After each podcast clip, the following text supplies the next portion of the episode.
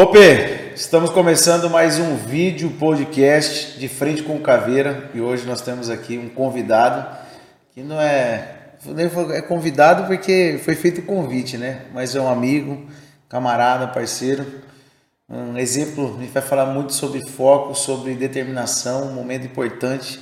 Muitos dos nossos seguidores aí que são pretensos candidatos, né? Ou pessoas que sonham dia ser policiais militares, vão tocar nesse assunto também. E conosco aqui, Madison Siqueira Silva Neto. Né? Madison é policial militar, seja bem-vindo, Madison.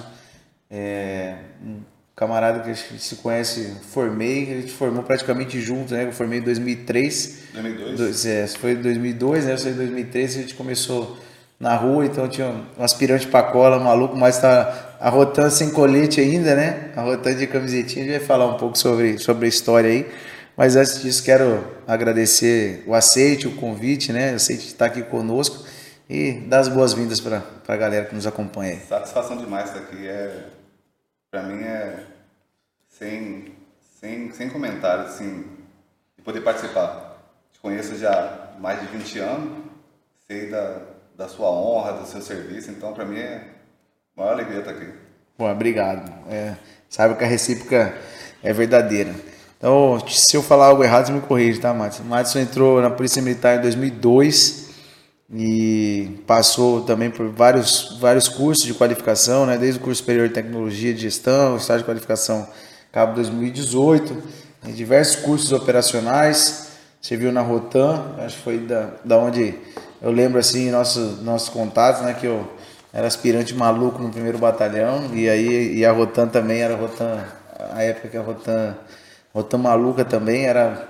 Era, era na Brabeza. Na Brabeza, né? Não é só Brabeza. Tinha um pouquinho de. Tinha técnica também, mas era. Não tinha colete, né? Era uma, na camiseta, uma camiseta Rotan escrito Laranjado ou era amarelo? Você tinha azul, escrito Rotan laranjado. Tem guardado ainda Tem, a camiseta? relíquia. Lembra? Relíquia, né? 38, 6 tiros, canela seca. Canela seca e os, e os aqueles de sete tiros eram os mais, né? Não, Lembra do... Era top, só os É. antigão que usavam aqueles 7 É. tiros. Você curta igual eu, era só os seca. Então, é, são né, histórias aí que a Polícia Militar traz, recentes, se a gente colocar que são 20 anos aí atrás, mas que já foi assim, então que está chegando agora na Polícia Militar, pega uma polícia evoluída, né, Demais. em todos os aspectos, em estrutura material, em viatura.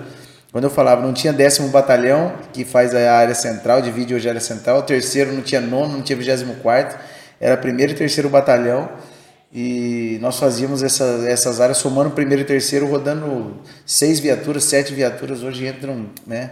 E a gente percebe que mesmo assim não consegue controlar né, o avanço da criminalidade, da violência aí. E a Rotan também, naquela época rodava com três pares, quatro pares, quantos que era? Tinha uns 6, né? Quando eu cheguei lá, na verdade, só tinha 5. Um eu tinha dado PT nela, mas como em relação de áreas, tipo, tinha duas viaturas no dia de serviço. E a gente não tinha área, a gente podia dar no CPA, por exemplo, e tocava a ocorrência lá no Várzea Grande, a gente ia igual louco. Então, a gente era... Naquela época não tinha essa... Determinar a área e tal, era... A gente brincava que a, área. as Palio Weekend da Rotan disputava velocidade de deslocamento com o seu Paer, né? Quem chegava entre o helicóptero do seu Paer e, a, e as Palio da Rotan. E, e sempre foi, né? Uma unidade exemplar aí. E continuando um pouco da história, passou também pela Força Nacional. Nós né, também tivemos oportunidade aí, estarmos eh, servindo na Força Nacional, uma, uma experiência fantástica e atualmente consta-se à disposição, né, trabalhando no, no Tribunal de Justiça eh, do Estado de Mato Grosso, vou falar também na passagem, tivemos a oportunidade de trabalhar junto lá também, né, e além de diversas instruções, cursos, eh, desempenho desempenha também eh, função de instrutor, que é uma das, das coisas que eu sempre coloco, acredito na transformação da, da instituição, na transformação da sociedade, com essa divisão do conhecimento. Né? Tem uma, uma máxima que eu aprendi com meu finado pai, e eu replico isso constantemente. Só tem duas coisas na nossa vida que a gente multiplica quando divide, que é o amor e o conhecimento. E quando a gente faz aquilo que a gente ama, né, aquilo que a gente tem prazer de fazer e divide o conhecimento, acho que a gente chega na, na, na plenitude da.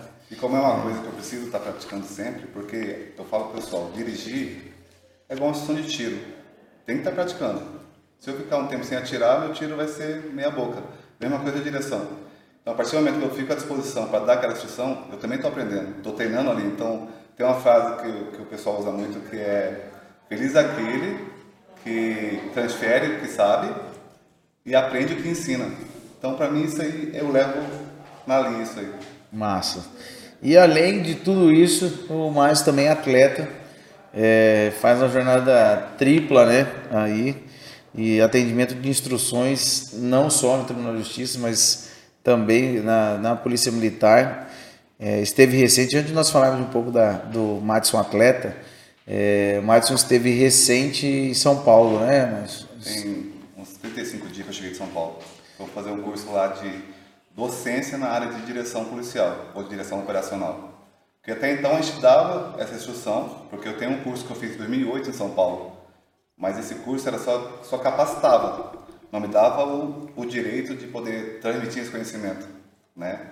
Mas por experiência e por tudo que a gente viveu, a gente passava algumas instruções para o pessoal, conforme era pedido. Então a gente foi buscar essa legalidade de fazer um curso de docência agora a gente está transmitindo o pessoal aqui.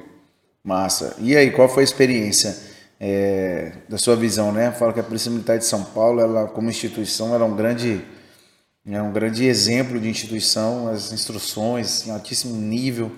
Como foi o como foi o curso, o desenrolar do curso? O que que o que, que você acha assim, que foi mais marcante nesse, nesse processo de aprendizagem lá? Claro que são bem técnicos, né? É, eles focam muito no que eles querem transferir de conhecimento. E a questão que pesa muito em relação às máquinas que a gente utiliza, as nossas barcas, lá em São Paulo, por exemplo, a rota, eles utilizam cada motorista a sua VTR. Então, eu sou motorista de hoje, eu tenho minha viatura, se eu tiver de folga amanhã, ela não roda. Então, com certeza, ele tem mais conhecimento e sabe mais do que aquela viatura está passando. Se ela tem condições, se não tem, o que precisa ser feito nela. Diferente do nosso estado, que a nossa viatura roda 24 por 24 o tempo todo, né? Então, hum, acho que não sei se tem como chegar a esse nível de ou pelo menos o batalhão especializado ter essas viaturas para o seu motorista, que eu acho difícil. Né? No caso lá também é só a rota que é assim. As viaturas diárias rodam igual as nossas aqui em Mato Grosso. E em relação a, a poder botar na cabeça do policial que são vidas ali dentro. Então, com uma ocorrência distante, por exemplo, lá eles já estão entrando numa doutrina que se eu não vou abordar ninguém nesse deslocamento, eles utilizam o cinto de segurança. Não tem, não tem, não vou abordar 10 km de distância da ocorrência. Eles puxam o cinto e vão com o cinto de segurança. Tem todo o procedimento que eles utilizam para desativar o cinto e tudo mais. Então, assim, conforme você vai treinando, você vê que não é um utensílio que vai te atrapalhar, né? Ele pode salvar a sua vida. E é, aí entra duas questões aí, né? A primeira é existe um, eu não lembro quem que é o general que falou isso, mas general americano ele fala que mais difícil do que colocar uma ideia nova na cabeça de um militar é você desconstruir uma ideia antiga. E aí o pessoal, ah, colocar assim, tá maluco, como que eu vou sair? E a ciência, né, a ciência a ciência exata, ela não, não tem como ser contestável. O maior índice de morte, né, e de e de lesões, como é que fala quando a pessoa fica é, parcial ou totalmente fora de situação, ela são acidentes de viaturas. Então a primeira causa morte de policial em serviço é acidente de viatura. Aí o cara fala, não, não vou colocar o cinto, porque não vai dar tempo de eu, de eu descer da viatura. É muito mais provável você morrer num acidente do deslocamento do que você morrer chegando na ocorrência ou você não conseguindo fazer. Engraçado, em 2008, quando eu fui lá, o curso era feito numa pista, eles a Interlagos também. O autódromo de Interlagos era liberado para a gente poder fazer teste de manobra lá e poder utilizar. Inclusive, as instruções eram feitas de um capacete, cinto, era bem completo. Quando eu cheguei lá, foi proibido, porque um, um, um tenente tinha se acidentado e estava paraplégico. No Isso, curso? No curso, 2008. Uhum. Agora aqui, 2022, fomos novamente para lá fazer o curso. A gente chegou lá, sem brincadeira, já tinha duas barcas que tinham se envolvido em acidente e com morte de três pessoas, três policiais. Inclusive uma, uma tenente feminina lá que, que foi lançada fora, saiu pelo para-brisa e, e faleceu. De repente, se ela tivesse com cinto, não teria acontecido. Isso não no curso, isso em ocorrência isso real. ocorrência real. Uhum. Estudo de caso, que eles são muito bons nisso também, né? É, é, muito grande o índice, então a gente tinha que focar numa, numa estratégia de poder amenizar isso aí. Não, e a gente para, né? Nós perdemos, né? O Flesman num acidente de, de viatura. Não? Quantos acidentes nós temos aí? Colegas, o Tenente Neves, Tenente, Tenente Neves, Neves, né? Nós estamos falando de pessoas próximas. Sim. Se a gente for listar aqui quantidade de, de, colegas que nós perdemos aí em acidentes de viatura, então acho que esse é um ponto, um ponto muito importante de ser, de ser abordado. E a lei, inclusive a lei né, do CONTRAN fala que para dirigir viaturas de emergência é obrigatório Sim. ter curso de condução de viatura de emergência. Ou seja, a própria polícia ela, ela descumpre uma norma legal e vigente quando coloca para conduzir simplesmente quem tem habilitação ou não foi habilitado e avaliado, né? Além de que tem igual é para vigilância é, privada também, precisa ter reciclagem, né? Na, na lei, inclusive, fala a questão da, da reciclagem, né? Você vai pegar um, um, um adolescente, adolescente não, vamos supor, 18, 19 anos, que passou no curso da polícia. Você vai pegar o cara que não tem experiência, botar uma barca na mão dele, na hora que ligar o giroflex ele fica, ele fica louco. A gente fala lá na instrução que tem aquele pateta monstro, né? Que tem aquele desenho que... É praticamente isso, o cara ele se transforma a partir do momento que ele liga a sirene de giroflex. Então a gente tenta botar várias coisas na cabeça da pessoa para não, não ir para esse lado. Eu mesmo sou daquele cara que, se eu estou numa missão, por exemplo, para pegar uma rodovia e eu não, não conheço quem está comigo na equipe, e são pessoal mais novo, eu assumo uma direção, mesmo sendo mais antigo. É, por questão de experiência, não é porque eu não, não conheço o camarada ainda. O cara é novo, não sei como foi a vivência dele em relação a isso, experiência com rodovia, então prefiro eu assumir do que deixar que ele conduza e possa acontecer alguma coisa. É, eu, eu aprendi muito. Quando fala em direção, eu tenho alguns nomes assim que sempre vem, né, à minha cabeça de pessoas que eu pude, eu tive oportunidade é, na parte de direção e aprendi muito para minha vivência, inclusive pessoal, tanto em condição de estrada, em autoestrada, em rodovias de, de alta velocidade, quanto também dentro da área urbana. É, você sempre foi uma referência nisso daí, o Busato, né, nosso 31 aí, também um cara fantástico, né, que, que sabe passar o conhecimento e saber executar o conhecimento. O Pedrozão, que está aposentado, Luiz Antônio Pedroso da Silva, é, cara, um monstro na, na, direção, cara sabe muito e também sempre ensinava na estrada, ele dirigindo, falava ó, tal coisa, tal coisa, assim, é, questão de ultrapassagem, condição de comboio, estava o tempo todo sempre né, é, colocando aí e não sei se você conhece o Anilton, não sei se ele chegou a fazer algum curso, cara, mas um, um policial do primeiro batalhão que dirige demais. Eu encontrei daqui, temos aqui, cara, assim, na época do, do primeiro batalhão, eu falava, cara, eu, tenho, eu tenho medo, até medo. Eu falava assim, o negócio né, do tenente novo, aspirante novo, mas eu tinha, porque é, às vezes o cara né, conhece tanto e aí ele tem que tomar muito cuidado da linha, né? A linha da, da brabeza, da brabeza e da burrice ela é muito tênue, mas Graças a Deus nunca tive nenhum, nenhum acidente grave com, com viatura. Tivemos alguns acidentes, né? Uns, mas nada, nada grave. E, e eu falo que conduzir a viatura é a missão mais importante, porque você vai na ocorrência, você tem uma troca de tiro, você tem, né, coloca a sua vida, logicamente, em risco, e a terceira, mas é quando vem um tiro, é, cada tiro que vem é um caminho que toma, né?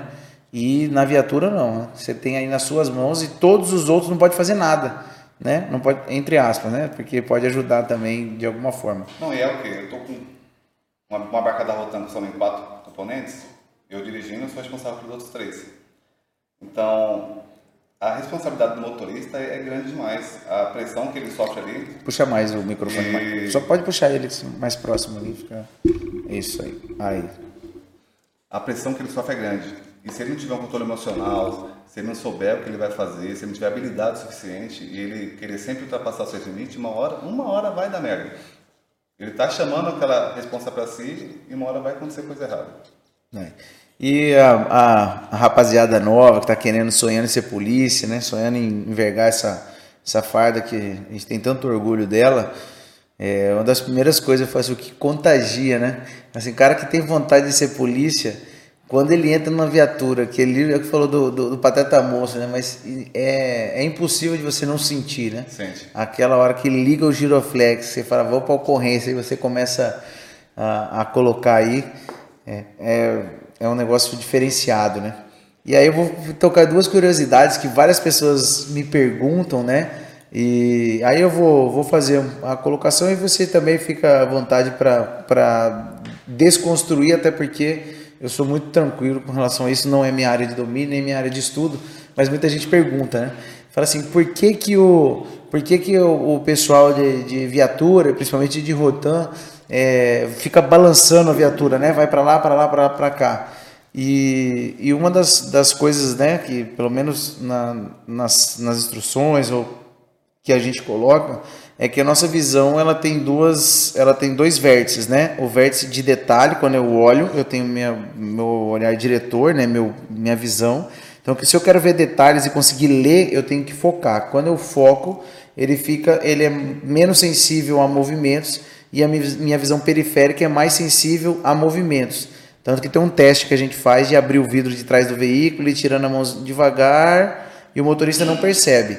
Quando você tira a mão e você balança a mão, o motorista olha na hora para o retrovisor, porque a visão periférica, quando você tem movimento, ele chama. É isso mesmo? Quando o movimento que faz é para que o, o, o, motorista consiga chamar atenção nos retrovisores, para ele conseguir identificar que vem chegando uma viatura, para ele abrir? Esse gangorra que a gente chama, que a gente faz, é... primeiro que a gente faz por quê? Normalmente os, o, o, cidadão ele não tem a noção de deixar aquela faixa de rolagem, aquela, aquela via ali de, de velocidade mais rápida, né, do lado esquerdo, acessível. Você pode ver que Cuiabá aqui, os caras pensam que é o contrário. A faixa da esquerda é a lenta e a direita fica livre. Não sei o que, que passa na cabeça do pessoal. E acontece o quê? Que o sistema de giroflex e sirene muda de cada... Cada viatura ou cada modelo de carro tem um sistema diferente. Esse som que lança, às vezes o cara não consegue assimilar de onde vem ou não consegue escutar, por causa do vidro fechado, ar ligado, é, som ligado, ele não consegue assimilar de onde vem. Que tanto eu posso jogar meu som de, de sirene para lateral ou frontal, depende do sistema que está utilizando. Então tem até uma regrinha que fala que o pessoal demora para escutar e assimilar de onde está vindo. Esse fato de gente aproximar, queimando farol e dar aquela linguarrada, com certeza o cara vai, ele vai, ele pode não estar tá focando aqui, mas ele vai sentir, vai ver um vulto, alguma coisa assim, que está acontecendo alguma coisa atrás dele. Ele vai perceber. A gente faz essa gangorra para isso, mas eu sempre falo pro pessoal, eu tenho que ter habilidade. Não posso fazer isso a todo momento e, sempre que eu achar que devo. Nem de maneira desnecessária. Nem de maneira né? desnecessária, ficar brincando com a viatura. Mas eu falo, falo, ó, quanto maior for meu centro de gravidade do carro, com o solo, quanto maior o eixo, essas coisas, uma caminhonete é diferente de um apalho. Então tem que tomar cuidado nessa parte de gangorrar a viatura. Mas, é, tem assim, até vídeo, faz, né? De viatura capotando na gangorrando, né? A gente faz não para brincar com a viatura, a gente faz para chamar atenção, para poder pra abrir aquela passagem que a gente está pedindo preferência ali para atender uma ocorrência lá na frente. Isso. Então você, cidadão, quando vê a viatura balangando, é, dê de preferência sinal e, e clareza para onde você deve abrir. Porque também tem isso, né? Tem gente que vem, ouve a sirene e entra, tá todo mundo abrindo um corredor, o cara vai e fecha o corredor, né? É incrível. E Pedi, por vezes é. a passagem da, da, da, viatura. Ou eu seguir aquela viatura que está pedindo passagem, também está sujeita a multa.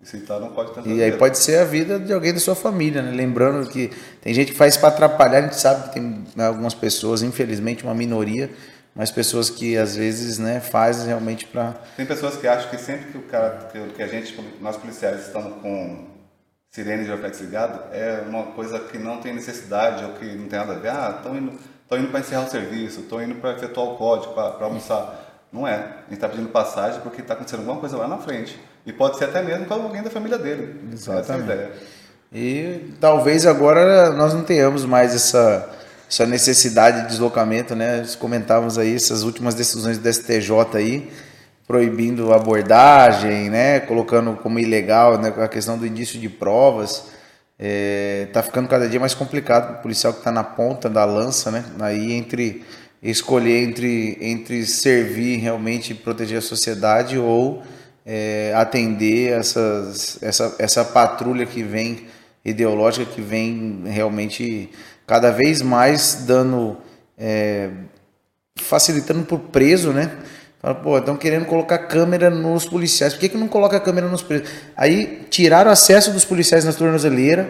O policial não pode monitorar o preso, mas aí quer monitorar o policial. Nós estamos vendo uma inversão de valores tão absurda.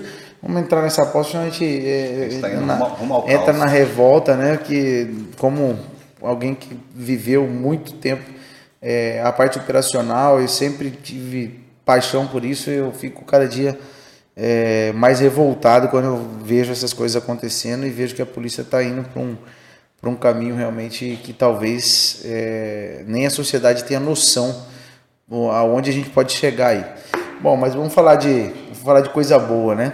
É, o outro lado do Madison, né, além de, de policial, né, de dedicação aí a, a essas atividades e, e essa bandeira, né, principalmente da condução de, de viatura, é, vem fazendo um trabalho também excepcional, né? Chegou, esse é o fundamental, chegou do curso e está capacitando.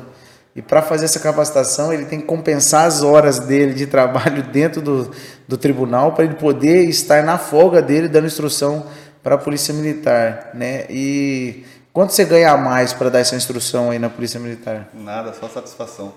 Inclusive eu tenho uma lista aqui já de esperas. É assim, eu vou, a gente vai tentando organizar porque eu não posso ir sozinho, não sou sozinho dessa instrução. Sim. Cada viatura eu preciso de alguém comigo. Então tem os Bueno que participam com a gente, o é. Zato, né?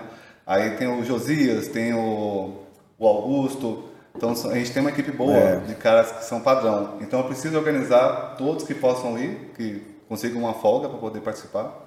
E no meu caso, por exemplo, como eu estou num serviço diferenciado, não tem como simplesmente abandonar lá e partir para essa missão de instrução. Sim. E para mim não deixar dessa instrução, eu negocio lá, falo, não, eu vou dar uma dobrada de serviço aqui, eu consigo essa folga e consigo passar esse para todo mundo. Mas já tem aí o gap do terceiro, gap Nossa. do primeiro, força tática CR2, tudo iniciação. Show de bola. E é isso daí, nós somos movidos pelo reco-reco, né? O reconhecimento e a recompensa. E cada um é, se, se move por propósitos diferentes, né? Então, isso daí é fundamental. E o outro lado do, do Márcio é o lado do Márcio atleta. Eu tive a oportunidade, enquanto nós trabalhamos junto dentro do TJ, de. É, eu acredito que estava numa prévia, né, numa preparação para a época de, de competição. É, o Márcio é atleta do fisiculturismo, né? É, um atleta que faz a, a, a, escultura, né? A escultura do, do próprio corpo aí é, um, é uma coisa maluca de, de se acompanhar é, é só quem está próximo para ter noção o que, que é a dedicação de um atleta né, de alta performance nessa. E eu falo porque eu vi Márcio de noite, eu via Márcio de madrugada, é, enquanto a gente estava fazendo, que também, para variar, né, nós estávamos dando curso, né, dando curso de direção, curso de tiro, curso de, é, para os magistrados em vários polos, e eu via né, de noite fazendo, cumprindo sua sua meta de treino, de, de, o dia que era caminhada, o dia que era isso, que era aquilo, tinha vixe, um, é uma dedicação monstruosa, né? Muitos perguntam assim, quando você vai competir, o pessoal te, te libera, você pega um afastamento, como que é? Eu falo, não. A polícia não tem nada a ver com a decisão que eu tomei de ser atleta, entendeu? Não tem como deixar a polícia na mão para poder fazer o que eu quero. Então, assim, eu tenho que achar um meio termo ali de, de fazer os dois bem feito. Então, a instrução era seis e meia, sete horas da manhã. Quatro e meia eu estava acordando para fazer minha caminhada, porque eu tenho que fazer meu aeróbico em jejum, né? Ah, a instrução acabou sete, oito horas da noite. Nove horas, estava na academia treinando até a hora que desce. Então, eu tenho que me adaptar. Missões enquanto o pessoal estava em restaurante, comendo tal, tranquilo, no hotel, fazendo seu café da manhã. Bacana, né? O café da manhã de hotel. Eu estava lá com minha marmita, é, fazendo só um mingauzinho no café da manhã ali e a gente vai tentando adequar. E aonde eu vou, até esse tempo atrás, eu viajo em missão, eu levo meu isopor com 20, 30 marmitas congeladas e assim eu vou seguindo. É. Então isso daí é importante para que as pessoas né, que ficam aí procurando uma desculpa passem a procurar um jeito. A grande diferença do sucesso e do fracasso é como você encara as adversidades. Ou você arruma um jeito, ou você arruma uma desculpa. Se arrumar desculpa, você vai para o fracasso. Se arruma um jeito, com certeza você vai alcançar os seus objetivos, vai ter sucesso. Eu acho que um dos maiores ensinamentos do, dos atletas em geral, né, não é diferente de outros atletas de alta performance, é o foco. Né? Eu gostaria de falar a respeito disso. Que momento que a gente né, se conhece já há mais de 20 anos, como foi dito, que ano que se virou essa chave? Cara, vou começar a treinar, vou, vou começar a treinar para competir. Nunca gostei de academia na minha vida. Até 2012. 2012 a gente começou a sair em missão pelo interior do estado, uma barca da Rotan, e da sessão de direção somente para os agentes penitenciários, que agora são a polícia penal, né? A gente fez instrução com eles de comboio e escolta. E com isso foi dois marombeiros comigo, que era o Momberg e o, e o Norberto, viciado em academia. Aí eu comecei a andar com eles, tal, academia, nessas viagens no interior. Comecei a gostar e não parei mais. Isso em 2012. 2015, que eu já estava naquela coisa de querer ver o abdômen, querer ver o shape já transformado, aí você vai pesquisar na internet, é YouTube, é Google, você vai fazendo as coisas por conta. Sai errado às vezes, sai errado. Mas cheguei num ponto que o próprio cara da academia falou assim, irmão, você está numa condição assim que dá para competir no fisiculturismo. Quando ele falou fisiculturismo, eu falei, o que é isso? Né? Isso em 2015? Em 2015, eu não sabia nem que existia isso.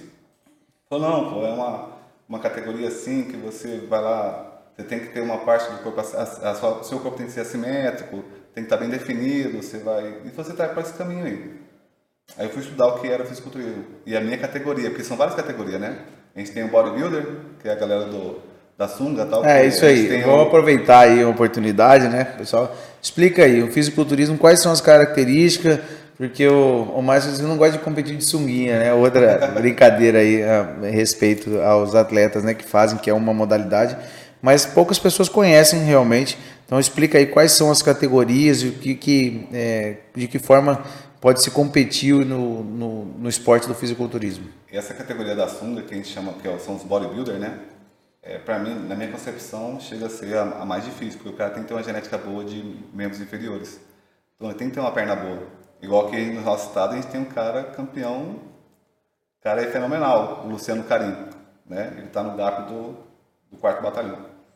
Ele acabou de ser campeão, inclusive, agora no, no Arnold Classic que teve em São Paulo. É, cara, que é o brasileiro. O Arnold Classic, ele é... O Arnold Classic, ele é o campeonato mais top que tem aqui no, no Brasil, né? E nesse campeonato aí, se ele fosse um ele foi campeão na categoria dele, e se ele fosse campeão dos campeões, que a gente chama de overall, que disputa somente entre os campeões, uhum. ele conseguiria um pro card, né? Que ele se tornaria profissional para poder ir para fora. Massa. Que é o que a maioria das pessoas buscam. É, a minha categoria, que é a Mensizik, que a gente utiliza short, o que acontece? Eu não preciso focar tanto em membro, membro inferior, focar tanto em perna, mas eu tenho que ter uma, é, um corpo mais em formato de Y, né? Esse Y que eu falo não precisa ser aquela perna fina, mas é, a pessoa a gente tem na perna, mas focado mais na, na igual, parte superior. Igual taça de martini, né? Isso. Cintura fina, costa larga e tudo totalmente definido. A gente chega, a gente chega a ter na finalização 2,5%, 3% de gordura. Que a gente, inclusive, o pessoal fala que abaixo de 4% de gordura já é um risco até de morte. Mas a gente chega bem no limite. Então, essas são as categorias que existem, né? Aí o pessoal tem muito atleta bom em, em Mato Grosso, que estão sendo reconhecidos lá fora agora. Inclusive, temos agora aqui no nosso estado, que não existia mais, tinha acabado, está tendo um campeonato aqui agora, inclusive dia 4 de 4 de junho, esse mês agora, vai ter um campeonato aqui chamado Música Contest Pantanal. E está sendo um evento bem, bem aguardado pela, pela, pela galera que vai, vai competir. Mas E é um, é um efeito que vai. É, efeito corrente, né? Um vai puxando o outro. Igual você falou, pô, comecei com, com o Momberg, com o Neriberto vindo, trazendo, e aí começou, e com certeza inspirado em você outros começaram também e assim vai, né, vai vindo essa, essa sequência e, eu e não, até eu não andava por esse lado, eu não sabia que o que a gente, o que eu faço, por exemplo, inspirava alguém, eu não, não, não ligava para isso, não ligava assim, eu não sabia que tinha importância para certas pessoas, né? Até o momento que meu Instagram começou a bombar e começou a ter seguidores e eu ia postando conforme eu ia, o que eu ia fazendo pro campeonato, as pessoas me acompanhando, incentivando e falando, ó, oh, você está me ajudando muito, você me incentiva e, e tudo mais. Então isso é mais prazeroso até para mim do que o próprio troféu que eu ganho lá fora. Certeza. Eu prefiro mais, muito mais incentivar alguém, levar essa pessoa para um caminho bacana de saúde, de, de procurar bem-estar, um bem-estar né? do que uma autoestima. O ápice que é o troféu em si. Mas assim, todos que a gente foi até hoje, todos os campeonatos que eu fui lá fora, a gente levou geral. Então, tipo assim, se eu ia competir, eu fui no, no Master Brasil e para minha categoria de, de quem tem 35 mais, né, é a mais visada aqui no nosso, nossa, nosso, nosso Brasil, que é esse campeonato. E eu fui campeão. No Isso que ano? Ano passado. Isso. Novembro do ano passado. Qual foi a primeira? Aí 2015, vamos só fazer um timeline aqui. 2015 2015 foi você começou, você fez estadual. Estadual, aí, ok. tá. Aí já começou a competir. Então você começou a competir em 2015. Nós estamos falando de sete anos atrás, pô.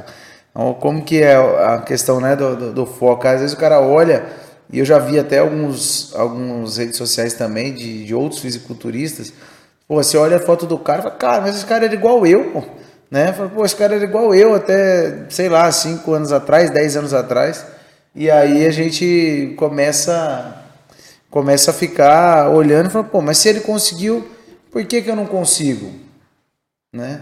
E é uma coisa, é uma coisa completamente, é, sem sombra de dúvida, né? Tem toda a questão de genética, mas é fora do foco, né? Foco, missão, propósito.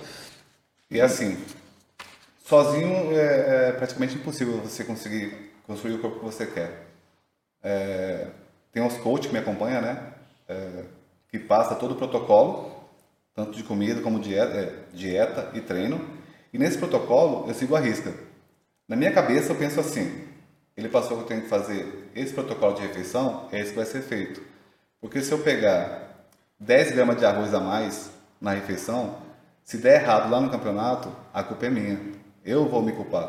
Agora, se eu fizer todo o protocolo que ele me passou e lá na frente der errado, eu vou falar: bom, eu fiz, estou satisfeito com o que eu consegui até aqui. Se não deu, foi porque não era para ser. Mas eu não fiz nada de errado. Então, na minha cabeça, é assim que funciona em relação a, a poder competir. É seguir a risca o que quem tá lá, que sabe mais tempo que você, estudou para aquilo, tá te passando. Pô, eu tô com vontade de, de bater de gato morto numa meia dúzia aí que eu conheço, cara. Os caras passaram num concurso da polícia, sempre sonharam ser polícia.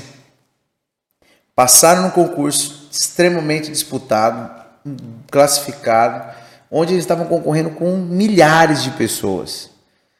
Aí o filho da puta chega na porra de um teste físico e reprova e perde pra ele mesmo. Enquanto ele tá concorrendo com outros, ele foi e na hora dele fazer, aí o cara vai e ah, é- são às vezes quatro barras, é, um negócio, é a corrida, é isso. Fala, pô, irmão, eu não, eu, eu, eu não consigo, meu. É um cara que é, a gente teve na época, né, junto quando o Bop era, o Coia Rotan era junto, eu queria fazer o Coesp, eu até lembrava isso. Cara, eu saía correndo meio-dia de calciculturno, eu ia naquela, no Parque das Águas, era um, era um esgotão, lembra? Esgotão da Assembleia, nadava tirando merda, meu irmão, jogava água assim, ó, flutuando, fazendo nada do comando, tirando merda. Eu chegava de, de algum lugar, ia correr de madrugada, fazia, é, porra, aí colocava aquilo, e aí o cara passa num, num concurso, 60 dias pro cara se preparar, aí o cara tem que fazer quatro barras, ele vai no limite. Chega no dia, tá nervoso, dá, o cara não contou uma barra, ou ele roubou um- uma barra, não faz mais. Ele, pô, perde o- a chance da vida dele, do concurso. Pô, eu. Eu perdi as contas, sem, sem brincadeira. Eu perdi as contas de quantas mensagens eu recebi, tanto pelo WhatsApp quanto no Instagram. Pessoas que eu não conheço, mas que me conhecem por me acompanhar, querendo algo milagroso para fazer a prova da polícia, o TAF. Falei, irmão, minha prova é daqui três semanas, e aí, o que, que eu faço? Falei, irmão, três semanas. Não tem comprimido milagroso, entendeu? Você vai treinando o que dá, dois dias antes você descansa e para e vê o que dá, mas pessoal achou que tinha algo para tomar que no dia ele ia virar o Superman. Não, tem isso aí não. Mas tem, tem vergonha na cara, maldito. Tem que tomar vergonha na cara. O cara que faz uma. É, porra, faz uma prova. Ah, meu sonho é ser polícia. Não, não é seu sonho ser polícia. Se fosse seu sonho ser polícia, é igual do, né, no, no Coesp, o cara fica, cara, meu sonho é ser caveira. Cara, não, você tá vivendo o sonho de alguém. Esse sonho não é seu. Porque se fosse, irmão, você tava, você tava focado, tava treinando. Aí abre o, o Coesp, nós estamos com o Coesp agora com três alunos. Três alunos. Aí o povo fala, ah, mas o povo tá, tá, tá judiando, tá apertando, tá isso, tá aquilo outro. Cara, cada um tá ali, tem que cumprir sua etapa. Agora, é, ninguém vai carregar sua cruz, né, meu irmão? Você quer, o quanto você quer, o quanto você se dedica para conquistar aquele seu sonho. Então, é essa. E eu gosto muito e dou né, o exemplo do, do, do atleta de alta performance, porque e eu, é uma das coisas que eu mais me emociono, sabia? É, quando eu vou assistir Olimpíadas, o esporte individual, porque o coletivo é massa, ele é empolgante, é o, é o espírito de equipe, é, é, é, é show. O esporte é, é, é top, né? Qualquer esporte. Mas quando vai pro atletismo, que é o esporte individual. Porra, é, é uma emoção que quem, quem já passou por algum processo, né? Eu falo, por exemplo, já é um medalhista, um campeão é, brasileiro naquilo que você se propõe a fazer. Né? Eu relaciono muito essa questão, por exemplo, do, do COESP, né? que é a nossa medalha que a gente viu, os cursos operacionais também, curso de Rotan, para quem né, tem o sonho e tal. É, por trás daquilo ali, não tem muita abnegação. Tem. tem muita, muita, muita dor, tem muita, é, muita dedicação, tem muito suor, tem muita lágrima, tem muita. pessoal, a gente para fazer um curso operacional, a gente tem que ter aqueles aquela tem que ter a sorte, a simpatia, né? Tem que ter saco para aguentar, e tem que estar com o financeiro equilibrado, né? E a família também tem que estar em condições ali de você não ter que sair do nada porque deu algum problema em casa. Então, a mesma coisa fisiculturismo o atleta que é ele segue ali sozinho na, na, na trilha, né? O que acontece? O fisiculturismo ele é um esporte que o cara ele tem que moldar o corpo dele através de treinamento e dieta. E com isso, não é só aquele treino de uma hora e meia que ele faz ou o aeróbico que ele faz pela manhã, não é 24 horas do dia ele está se preparando para aquele, aquele campeonato. Então, durante o dia todo, ele está ali contando no relógio a hora de comer, está pesando a comida dele para saber se é aquilo mesmo, contando as calorias e assim vai. É, é, são, por exemplo, se eu quiser competir hoje, na situação que eu estou aqui, três meses de preparação. Então, a partir de hoje, é três meses, 24 horas por dia, me preparando para aquilo ali. Não é só aquela uma hora e meia de academia. Aquilo não vai fazer diferença, não é o restante do dia que conta. É isso aí. Então, para quem dessa vez, né, vacilou, se realmente seu sonho é ser policial, continue, continue treinando, né? Mantenha. Eu falo sobre o equilíbrio, né, do corpo, mente e espírito. Não adianta você preparar sua mente, só só o corpo ou só o espírito. Tem que ter um ponto de equilíbrio dos três aí. E estava falando, né, aqui a respeito da dos cursos operacionais e eu vou trazer aqui algumas pessoas, algumas dessas pessoas que você conhece também, é, na verdade conhece todos, né? O Saulo, o 31, Saulo Rodrigues, cara que é, foi para uma mesa de cirurgia. Meu turno. É, do seu turno, né? É. Cara, porra, cara, é, ele é, é, é, curso de, tem curso de Rotan, é caveira, é sniper, guerra na selva, e agora tá na maluquice aí, pensando que vai fazer o, o comandos anfíbios, buscando para fazer. Fez o corte também, né? O corte. É, fez o corte na, é, o corte na Polícia Federal também. E, pô, o cara fora da média. E esse cara esteve na mesa para amputar a perna, quando ele era do grupo de motos, do grupo CAR na época. E iam amputar a perna dele, o Coronel Nadim bateu, né? E sempre foi um cara muito foda. O Coronel Nadim sempre com policiais militares assim, ele sempre fazia protocolos, inclusive não ortodoxos, né? O neto que ele salvou abriu o cara sem anestesia, morto, bombou. Coisa é, de guerra mesmo. Né? É, coisa de guerra, que é medicina de guerra. Tanto que o neto tem uma, uma tatuagem, né? Já viu a tatuagem do neto? Ele tem uma tatuagem que é um risco aqui, o coração, como se fosse aquela máquina do elétrico, coração parado, tu, aí a assinatura do Coronel Nadim e o coração batendo de volta, assim. Ele fez em homenagem com a assinatura do Coronel Nadim no peito. Então, eu vou trazer algumas pessoas, então, o Saulo, o 36ão, que é o Fernandão, que foi atropelado, né, no Coes, foi para o UTI. Tá direto com a gente no interior aí, É, também, da instrução. É, o Paulo Meira, pô, perdeu uma vista, o cara, pô, um estilhaço no olho, perdeu o olho direito, ficou dois anos em readaptação, passou a operar tudo com a esquerda, e aí foi fazer um Coes, fez curso de sniper, atirador sniper, então eu quero trazer essas pessoas para falar sobre histórias reais de superação.